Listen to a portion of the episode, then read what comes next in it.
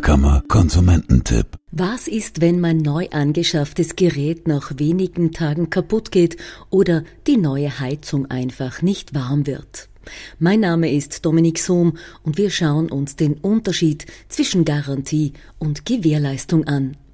Grundsätzlich kann eine Garantie und eine Gewährleistung nebeneinander bestehen, also beides.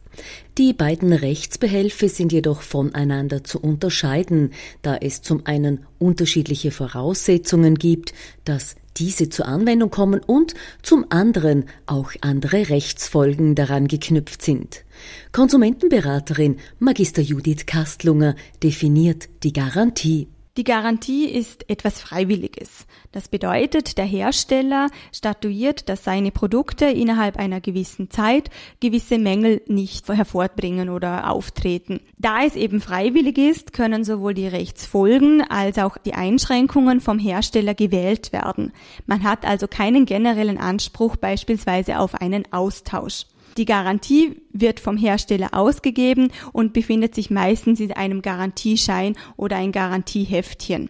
Dies ist jedoch nicht zwingend notwendig und in einer Internetrecherche finden sich oftmals noch zusätzliche Bestimmungen. Die Garantie ist also ein sogenanntes Zuckerl des Herstellers. Ein bisschen anders sieht es bei der Gewährleistung aus. Gewährleistung hingegen ist gesetzlich verankert. Diese kann äh, nur sehr eingeschränkt ausgeschlossen werden und statuiert ganz klare Rechtsfolgen. Die Gewährleistung kann man sich vorstellen wie ein Zwei-Stufen-System. Auf der ersten Stufe befindet sich die Verbesserung, entweder durch Austausch oder durch Reparatur, und auf der zweiten Stufe befindet sich die Preisminderung oder die Wandlung, also Ware zurück, Geld zurück.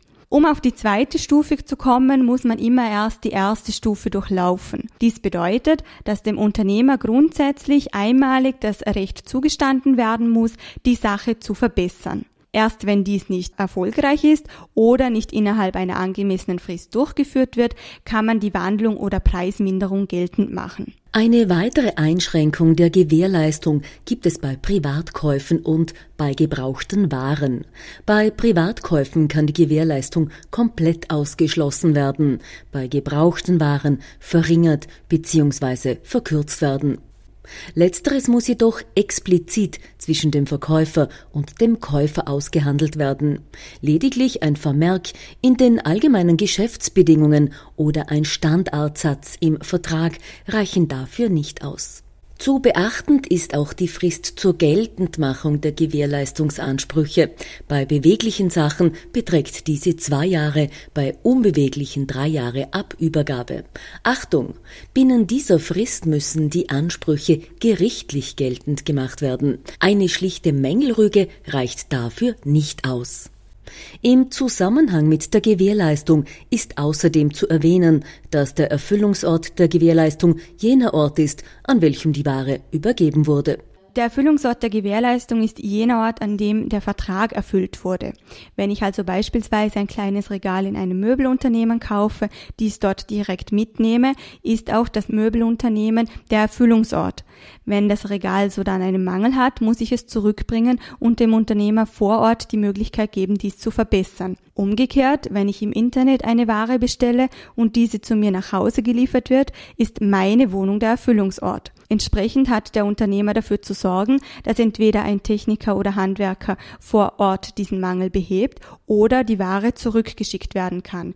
Dies natürlich kostenlos, sofern es sich um einen gewährleistungsrechtlichen Mangel handelt. Wenn die Gewährleistung in Anspruch genommen worden ist und das Gerät beispielsweise ausgetauscht wurde, dann beginnt die Gewährleistung für den ausgetauschten Teil bzw. den reparierten Teil wieder von neuem zu laufen.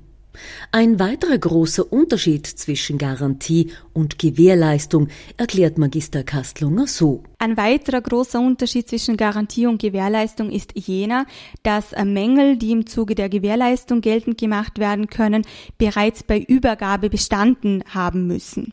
Hingegen bei der Garantie handelt es sich meistens um Mängel, die innerhalb einer gewissen Zeit einfach auftauchen.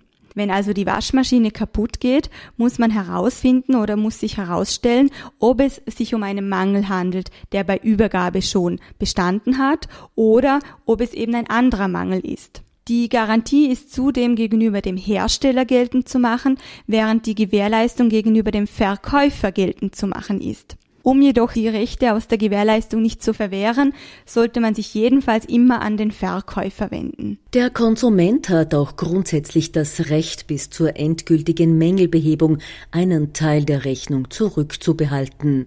Dies sollte jedoch jedenfalls schriftlich angekündigt werden. Weitere Tipps zu Garantie- oder Gewährleistungsfällen gibt es bei Ihrer Arbeiterkammer oder unter ak-vorarlberg.at.